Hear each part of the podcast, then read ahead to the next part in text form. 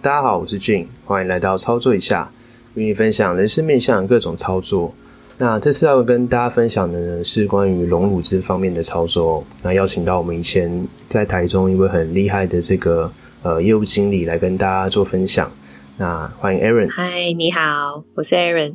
你好，好久不见。对啊，那主要会有这个主题呢，是因为在自从离开这个医美产业之后啊，哎，就很常有很多人拿照片问我说：“哎，俊。”你帮我看一下这个女生啊，这个是真的奶还是假的奶？这样子帮我分辨一下。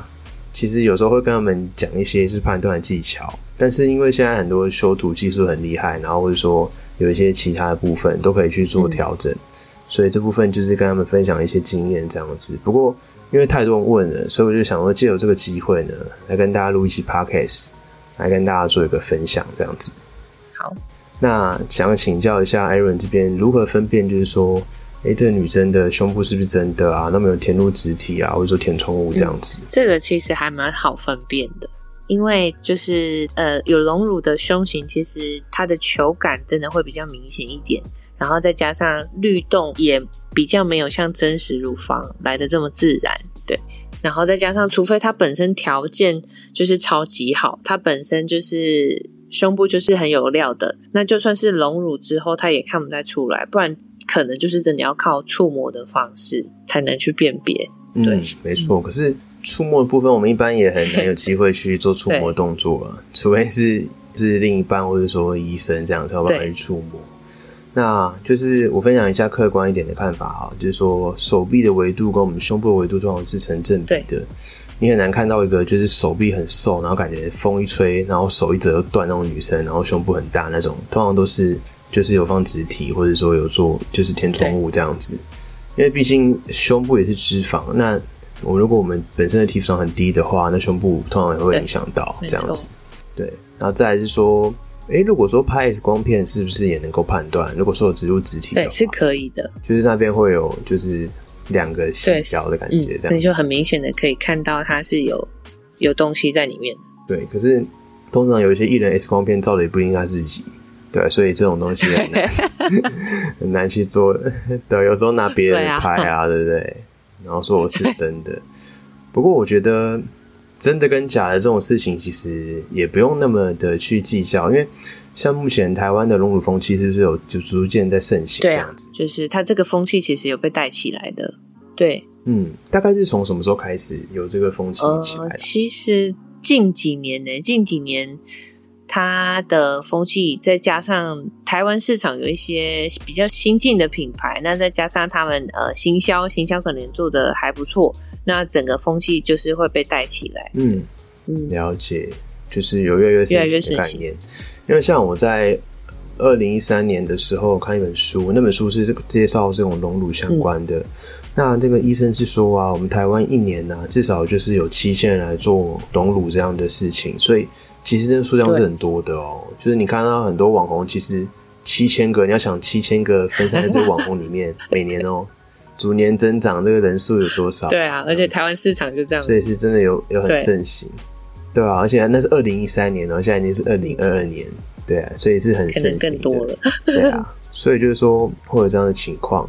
那像是啊，自体脂肪跟植入实体这种两种方式，是不是哪一种比较推荐？嗯，其实如果说要我自己去选择的话，我会直接选择放植体，对，因为放植体其实就是一个比较一劳永逸的方式。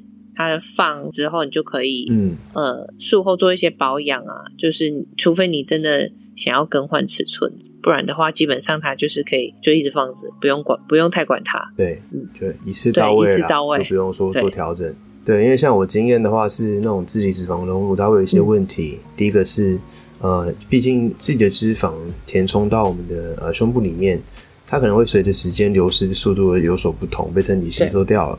所以可能会产生一些大小奶的问题，那或者说时间久了之后呢，它可能放在身体里面会有一些像是一些发炎反应啊，或者有可能会产生感染。那如果说是有这样情况产生的话呢，你的胸部可能就是没办法把它取出来了，因为它就跟你的组织整个结合在一起，那就比较难去做一个清创的动作。那如果说是肢体的话，它至少有一些适应症出现的话，它也可以把它拿出来。就比较安全一点，比较好处理。不过现在很多疗程是鸡尾酒疗法啦，就是用那个肢体，然后配合一些补脂的填充，来让你的上胸啊或者怎样更饱满、更自然。这也是都有做搭配的这样子。那像刚刚就有提到说，我们隆乳就是可以一劳永逸嘛。植入植体的话，它其实除非你要换尺寸，或者说你有一些身体的排斥反应，它才会需要就是做取出的动作。不然基本上它都可以用一辈子这样，所以所以 CP 值很划算。你只要一次。就可以自信一辈子，对，很划算的投资，对，真的。那植体啊，它有分光滑面跟粗糙面，那它的差别是什么？对，那是什么需要按摩吗？嗯，它的差别就是在它表层的材质。对，我们是有肢体是有分光滑面跟粗糙面。那光滑面基本上都是要按摩，粗糙面可以不用按摩。那这个术后照顾的方式就是取决于它的材质，或者说，嗯，比如说你术后可能比较有时间去做保养按摩，那你可以选择光面，因为它最柔软。那如果说你是一个比较忙碌的人的话，你没有时间按摩，那你可以就可以选择粗糙面。嗯，了解。但是我后来想一想，这个柔软这个部分是取决于另一半的手感嘛？因为通常自己是不是也不会再在意这个柔软度的其实，蛮好奇。其实有哎，它其实装光滑面的话，它的柔软度，不管是触感，或是说你的一些身体的律动、一些活动，它所呈现的状态，其实真的还是会有差别。就整体的韵律感还是比较好一点，这样子。没错。嗯，对，了解，就是不是只有说触感的部分，它其实在我们生活中动感的部分，它也是会有一个差异，只是说它可能会需要花时间去按摩它。对，术后要照顾，所以最理想化就是光滑面嘛，还是说要看医生的判断？呃，对，看其实也是要看医生的判断，它还包括说你手术植入假体的一些层次，比如说胸大肌，或是说筋膜上、筋膜下之类的这些层次位置的不同，然后还有再搭配上每个人的诉求的不同，然后去做一个评估。对，嗯。了解，所以还是依照医生专业的评估比较好一点。但整体来说，就是喜欢触感好一点的话，韵律感更好，就选择光滑面。那如果你是呃懒得做术后照顾的话，那你可以选择粗糙面，跟我们身体本身的这个结合度是比较契合的，这样子就不用按摩。这样好。那像植体植入的位置有分腋下、胸下、乳晕还有肚脐，那通常都会选择哪边做植入啊？以台湾市场来说好了。现在最多的切口会是在腋下，因为腋下它对你双臂可能放下来，你就不知道，它就看不到伤口，完全看不到，因为你总不会就是平白无故把手举起来，对，对，它就是藏在腋下，举起来给人家看，还是就是有看起来很大那种，然后就直接把腋下拉起来看，然后你这检查 一下，当然不会啦，这样没礼貌，对。对，然后他就心里就想到，哦，还好我是从胸下 这样子，就没事通通过这一关，好险，对。过，对，认真这样，这个很好笑。对啊，不过是通常不会这样子啦，对啊。然后还有就是从胸下，胸下，胸下其实。因为胸下是不是说胸下比较它的以手术的过程来说的话，它对医师来说会比较好放。了解哦，就是距离胸部最近，距离胸部最近，开一个洞就可以放进去。然后下面这边皱褶其实也也没有说很明显，也是一样可以隐藏胸下缘这个部分。嗯，对。不过这部分就要看患者先天的条件，如果他本身是比较小的话，那可能还是会有一点疤痕。对，如果说本身的空间比较大的话，那可能就是可以刚好皱褶把它盖掉。然后再是乳晕的部分嘛，不过乳晕的部分是不是会有那种，呃，可能植入之后比较不适合呃哺乳啊，或什么样的神经会有点敏感部分的问题？这样，这个其实不会影响到哺乳这件事情，主要是从乳晕的话，它的切口是在乳晕，所以它比较靠近我们的乳腺，所以相对细菌感染的风险也会比较高一点。对，它只是这部分会有影响而已，不然其实基本上你就算放植体的话，它不管是放在哪个层次，它都不会影响哺乳的状况。嗯嗯，所以大部分还是建议从腋下这边植入。对，腋下，腋下最常见。嗯，好，那他们的呃术后的恢复期应该都差不多，不会说呃哪些方式它修复期会比较久？不会，它不管是从腋下、胸下或是乳晕、肚脐，这个在表层伤口上恢复，恢复大概平均都在七天到十天左右就会复原。对，嗯，那其实这个伤口恢复蛮快的。OK，好，那像回到刚刚乳晕的部分，如果从乳晕植入的话，做完手术乳头是会比较没有感觉，会比较没有感觉。可是有些人反而会变得更敏感。嗯，对，这是因人而异的。嗯，了解。所以就是说不一定啊，就是看你的机缘，看机缘，看你会是到哪一个，对，真的机会命运这样子。可是其实运气，对运气运气，但是他们其实都会恢复的。比较不敏感，他对一样可以恢复到敏感，可是也不好说，这真的是不一定。对，看每个人体质不同。对，体质不同。那像是如果没有生过小孩的话呢，要建议去做隆乳吗？没有生过小孩，或是说生完小孩再去做，其实都没有影响，都是可以的。主要就是你要避免说你在怀孕跟哺乳。这个期间，你只要避开这段期间，基本上你生小孩前、生小孩后隆乳都是 OK 的。嗯，了解。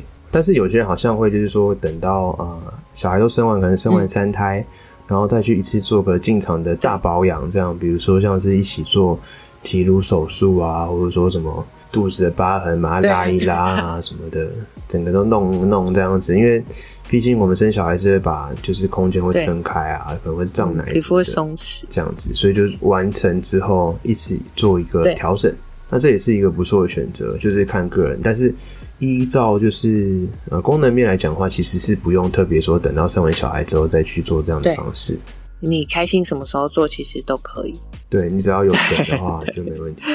不然就要找糖果爸爸 这样赞助。我好缺哦，糖果爸爸。真的吗？对啊，开玩笑。好，没关系。等下？他开始下面再用那个联络方式这样。欢迎欢迎。对，Sugar Daddy 这样子，干爹干爹。好，就是我们一般的植体啊，大约是植入几 CC 比较多。那是不是说？我们固定的这个 CC 数大概多少，就是一个罩杯的概念，还是说要看我们身体本身条件？要看每个女生的胸廓不太一样。比如说胸廓比较小的女生呢，她可能一百二十 CC，她就会多一个 cup。可是胸廓比较大的女生，她要到一百五十 CC 左右才会是升级一个 cup。对，所以大概就是介于一百二到一百五。所以，嗯，那一般大概都是做升级几个 cup，两个 cup 吗？还是说大概三个 cup 这样？大概二到三个。二到三，因为像会去做的大部分都是可能 A 罩杯或 B 罩杯嘛，那升级成呃 D 罩杯啊，这样子通常会比较比较多人，对不对？对，因为 D 的大小是视觉感还 OK，然后也不会说很不自然这样子，不会说真的太过于。通常应该都会选择这个尺寸。那会不会就是说，呃，自己想象中要做的大小跟做完之后自己会有个落差？其实会，是不是有可能会这样产生？嗯嗯，因为像我们这件产品会有那个 Chrysalis，就是可以模拟自己身体的状态，然后可以透过一个扫描摄像头去把我们术后的这个大小，然后投射在你胸部上面，所以你就可以看到你做完之后大概的样子。那因为它是透过你自己身体的比例量测去做一个模拟，所以你自己会。很清楚的看到说你做完之后大概是多大是怎么样子，那多少 CC 数，然后什么样厂牌的这个实体放进去，大概是怎么样的感觉这样子，所以我觉得这个是一个还不错的方式。那它可以帮我们的医生啊，或是患者这边做了一个沟通的桥梁。像我们患者就是可以比较不会有那种自己的想象的落差，那医生也可以借由这个方式跟患者说，哎，这样其实是你可以就是适合。这是你自己选的哦，不是说我硬推荐你哦，你是选最适合的。到时候不要再跟我之后不要再来五四三哦。对对对，毕竟放进去又拿出来再放进去，那不是一个简单。毕竟是一个修复期。对对啊，又不是说换个电 池，对，又不是说对 这么简单的事情。对，这是一件全身麻醉的事情，会有风险，也不是风险啊，就是你会有会让你的身体。有一些呃开创性的伤口啦，应该这么说，没错，对啊，现在这都很安全的，嗯。那整个隆乳手术的修复期大概会是多久啊？大概多久可以变？大概多久？呃，刚刚伤口的部分大概就是都是七到十天嘛。那我们还有一些比较内在需要修复的。我们原本的胸部可能就是这么大，可是你突然放了一个假体去撑开我们里面的空间，那这个机体可能瞬间增大。这个修复其实也是需要一段时间的。那如果像一般而言的话，大概一个月到三个月。但是如果说你要想要恢复到最自然、最柔软的状态的话，大概是三个月到六个月的时间。所以整体的话，大概半年左右。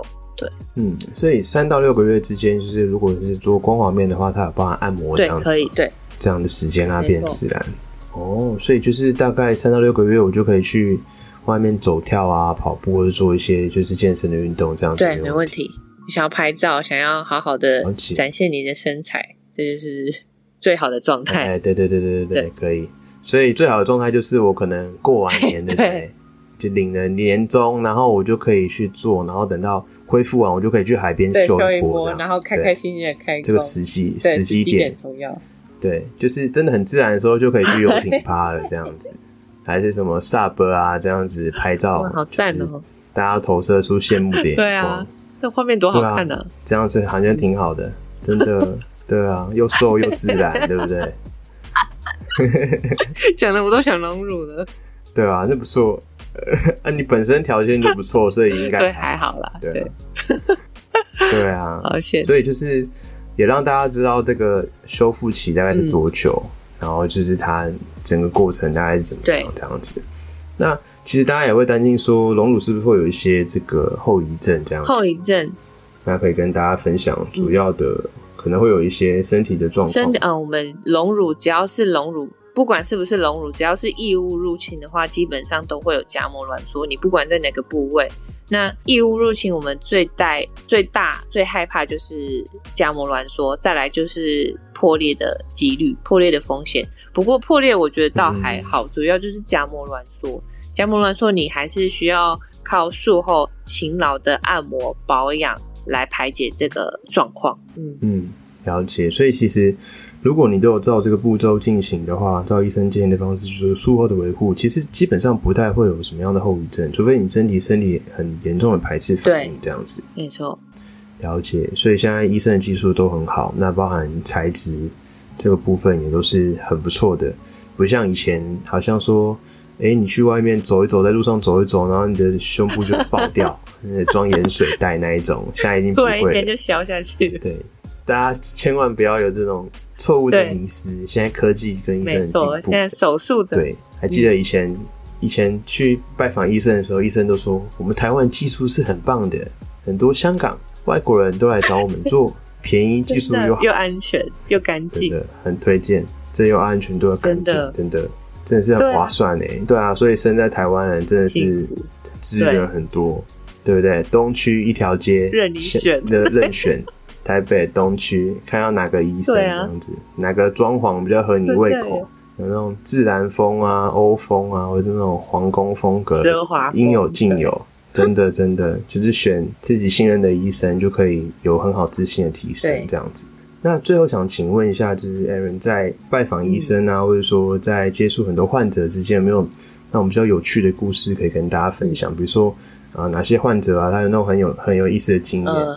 我觉得遇过最有趣、自己最呃惊讶我的一件事，就是我呃也是从嗯入行到目前为止遇过最大尺寸。我有遇过装一边装八百 CC 的肢体的，八百 CC 哦，他一颗假体，他是男生吗？对，他算是变性人，对，所以他其实装起来没有太大的违和感，是很自然的哦，是装起来装起来是很好看的，对，只是说我比较惊讶就是。这真的是我遇过最大最大的尺寸，就是八百 CC。八百 CC 的，如果算比较大的话，除以一百五这样子的话，大概有五到六个。对啊，A B C D E，它对对。不过男生应该的轮廓会比较多，对大，所以应该还好。不过那种特殊尺寸要交货，这个要从原厂订货。对啊，特定做定做要等，是比较少啊。对啊，不过。我觉得借由这个部分来帮助他提升自信，我觉得也是一个很棒的方式。对，我觉得很棒。而且大家现在也这个风气也逐渐盛行了，这样。它这个是个正向的风气啊，让大家都可以提升自信，让呃生活变得更美好一点。对对对，那像目前市面上有一些呃实体的品牌啊，有没有比较推荐哪一款？然后 CP 值高，然后又还 OK 的这样？那我就要推荐呃有一个品牌，它叫曼陀。那曼陀这个品牌，它是来自美国交生集团，然后它其实这个品牌在全球已经有超过五十年的历史，那在台湾也有使用将近三十年的时间了。那所以说，相较其他品牌来说的话，我们呃曼陀它其实有很丰富的数据研究报告，都可以提供给医师跟客人做评估，对这个安全性相对会比较高。嗯嗯，了解。因为毕竟我们要放到身体里，不是说像 三 C 产品这样买越新的越好这样子，它是必须要经过临床验证考验，然后很多对照组这样放在身体去做比较，长时间下来观察才能观察说哪个放在身体里是比较安全的。毕竟大家都想要一次到位，不想要再把它取出来这样子来做一些术后的一些更换啊，或者说修复这样子，那这也是大家比较不乐见的，所以。就是这种选那种稳定的品牌，是长久下来是比较安心啊。对啊，就是老老字号的这种，真的是老字号，不是越新的越好。那像最近有在 FB 看到，就是好像曼朵推出一个新产品，那是不是也跟大家介绍一下它它的特点啊，或者说相关的介绍？最新的这款直体，它叫女王波，就是我们这个新产品上市之后，我们给了它一个。厉害的名字叫做女王坡。那女王坡它的材质同样也是光面，可是它是属于一款不用按摩的光滑面。对，嗯，那为什么不用按摩呢？对，就是因为它的填充度，它的填充度比以往的原型都还要再更饱满。了解，就是说它是一个在很多的直体的尺寸里面找到一个黄金比例，所以它可以让这个尺寸在我们身体里面的时候，它是。不用特别去按摩，可是修纹能达到柔软这种对。效果，对这种触感这样子，对。哦，所以是一个不错的新产品。这个产品真的蛮厉害的，因为它有一个回弹力，可以去抵抗角膜挛缩。哦，所以比较不会有一些呃身体的的这个相关的排斥反应这样子，会更自然。自然。哦，期待它在市场这边的发展，蛮看好的，很棒，很棒。那像你这边也会去接触一些医院，对，医院也会，医院就是重建。哦，对，说到重建，就是因为像重建这个部分，我觉得是很棒，就是可以让一些乳癌患者，然后透过肢体，然后重新找回自信，不要说好像就是没一边的乳房因为乳癌部分去做切割这样子。对呀，因为毕竟都已经生病了。对啊，毕竟都生病了，那这个能够帮助他们找回自信，也是很棒的方式。不会说好像就是一边都要遮特别遮遮掩掩，不知道该怎么办这样。嗯嗯，对，所以我觉得这个隆乳的部分，可能大家可能就会觉得说，哎，这个女的是不是有放直体，是不是假奶这样子？所以我觉得换个角度来讲，这是一个很好可以提升他们自信的方式。因为毕竟台湾女生很多人都瘦瘦的，按你说身高这种东西，就是大部分身高差不多，无法更改，就是就大概这样子。可是我们的胸部可以做调整，可是你身高不能调整，对，所以就是借由这个部分投资自己，也是一个很不错的选择。这样子，对，好，那我们今天就特别谢谢 Aaron 来跟我们分享这么多关于隆乳的一些相关知识。那我们自己的操作一下就录到这边。那如果喜欢我们频道的话，那给我们这个五星的评论，谢谢大家。